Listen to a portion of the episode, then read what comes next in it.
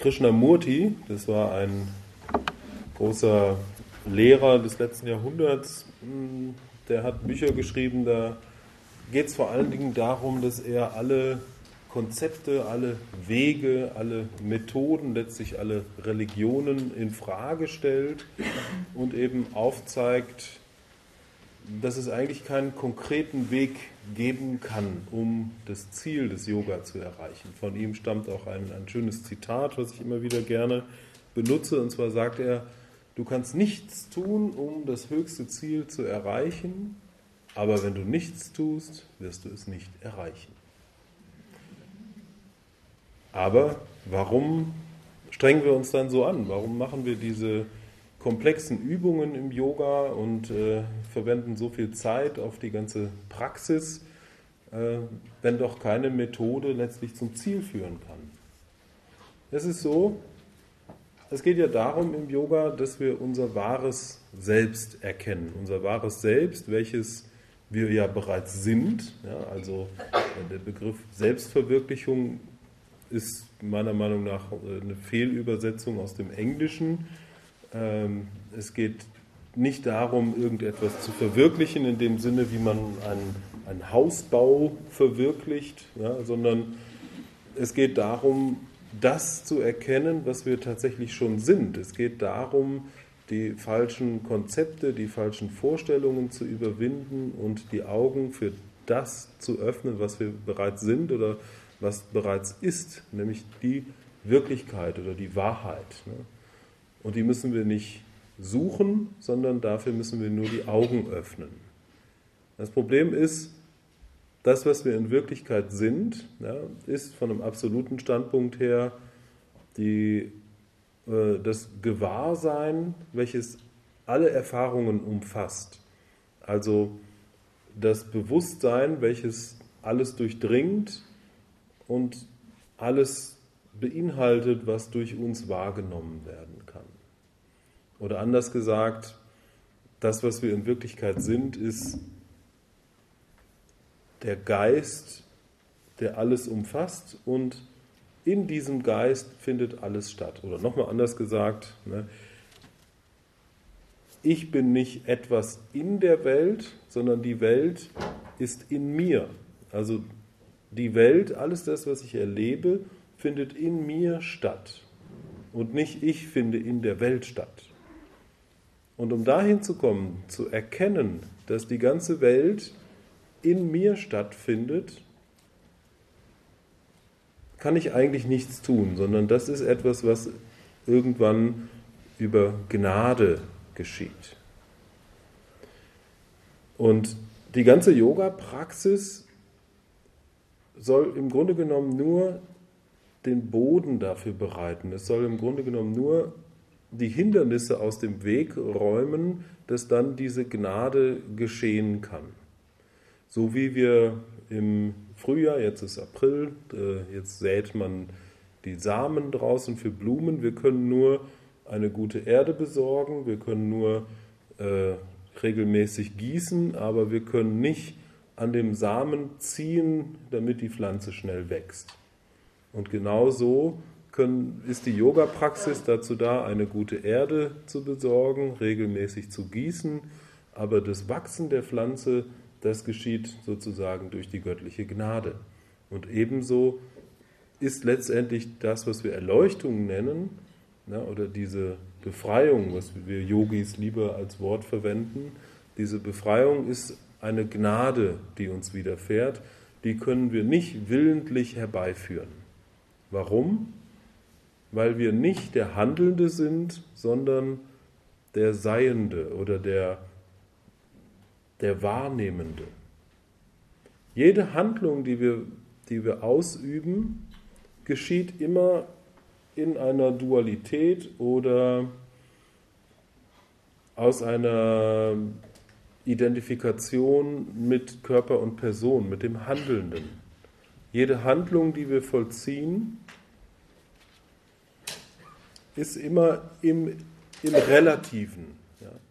Um eine Handlung zu vollziehen, muss es sozusagen den Handelnden geben. Und der Handelnde sind wir nur in dieser relativen Ebene, wo wir getrennt sind von der Welt.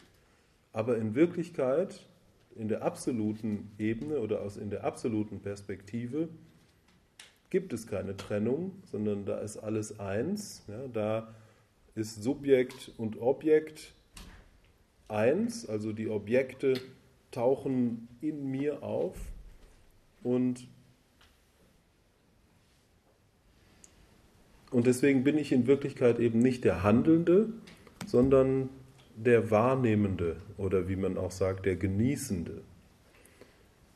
Das, was ich in Wirklichkeit bin, ist nicht die getrennte Person, die in dieser relativen dualen Ebene handelt, sondern was ich in Wirklichkeit bin, ist das Gewahrsein, welches alles umfasst und welches der Urgrund von all den Erfahrungen ist, die in diesem Gewahrsein stattfinden.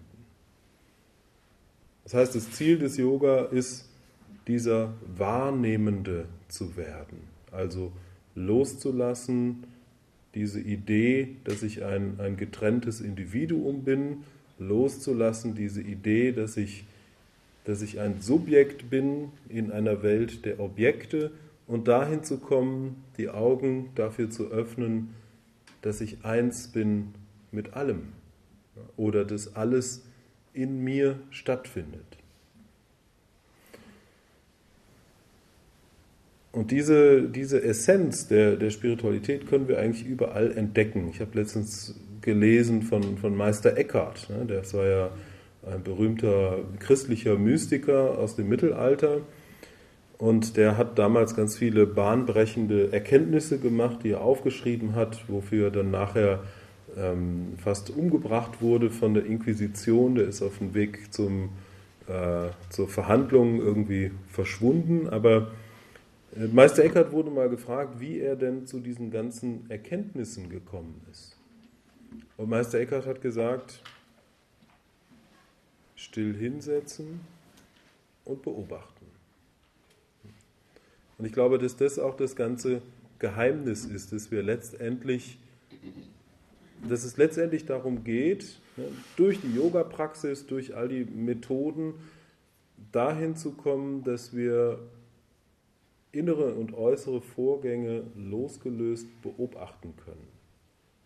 Dass wir also uns nicht mehr identifizieren mit den Gefühlen und Gedanken und mit der Idee der Handelnden zu sein, sondern dass wir lernen, losgelöst zu beobachten.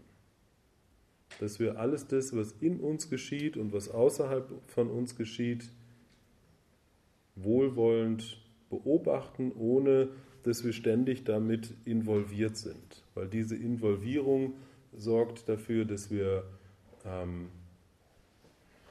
ja, dass wir immer mehr mit, mit der Vergänglichkeit uns identifizieren und mit der Idee, eben der Handelnde zu sein und dadurch ähm, eben Leiden. Und ich glaube, Befreiung vom Leiden kommt, wenn wir uns immer mehr auf diesen inneren Beobachter beziehen, wenn wir immer mehr der Wahrnehmende werden statt der Handelnde. Und dann kann eben diese Gnade geschehen. Ja, wir bereiten durch die Yoga-Praxis nur den Boden vor oder uns vor, damit wir uns öffnen für diese Gnade. Aber wir können uns noch so sehr anstrengen, ne, eine halbe Stunde im Kopfstand stehen und äh, 40 Minuten Wechselatmung machen. Äh, egal wie sehr wir uns anstrengen, wir bleiben der Handelnde. Ja. Im Grunde kann man sagen, je mehr wir uns anstrengen, desto mehr festigen wir auch die Idee, der Handelnde zu sein. Und deswegen sagt Krishna in der Bhagavad Gita, um frei zu werden, brauchst du zweierlei. Du brauchst Abhyasa und Vairagya. Abhyasa ist die Anstrengung und Vairagya ist die Losgelöstheit. Dasselbe steht auch im, im Yoga Sutra. Da steht auch genau die beiden Begriffe, Abhyasa und Vairagya. Du brauchst Disziplin, Bemühung, Anstrengung auf der einen Seite, um äh, ja, deinen Organismus zu transformieren, die Chakras zu öffnen und die Energien zum Fließen zu bringen, den Geist zur Ruhe zu bringen und so weiter und so fort. Aber das alleine bringt dich nicht zum Ziel. Du brauchst immer als Gegenpol auch noch diese Losgelöstheit, also das, ähm, das Nicht-Identifizieren wörtlich. Aber auch das alleine bringt dich nicht zum Ziel. Du kannst dich nicht einfach nur hinsetzen und loslassen, ähm, sondern du brauchst da eine gewisse Balance zwischen eben Abhyasa und Vairagya, zwischen Anstrengung und Losgelöstheit. Und dann kannst du darauf hoffen, dass irgendwann diese Gnade kommt und du ganz von selbst erkennst, dass du eben der Wahrnehmende bist und nicht der Handelnde. Aber interessant.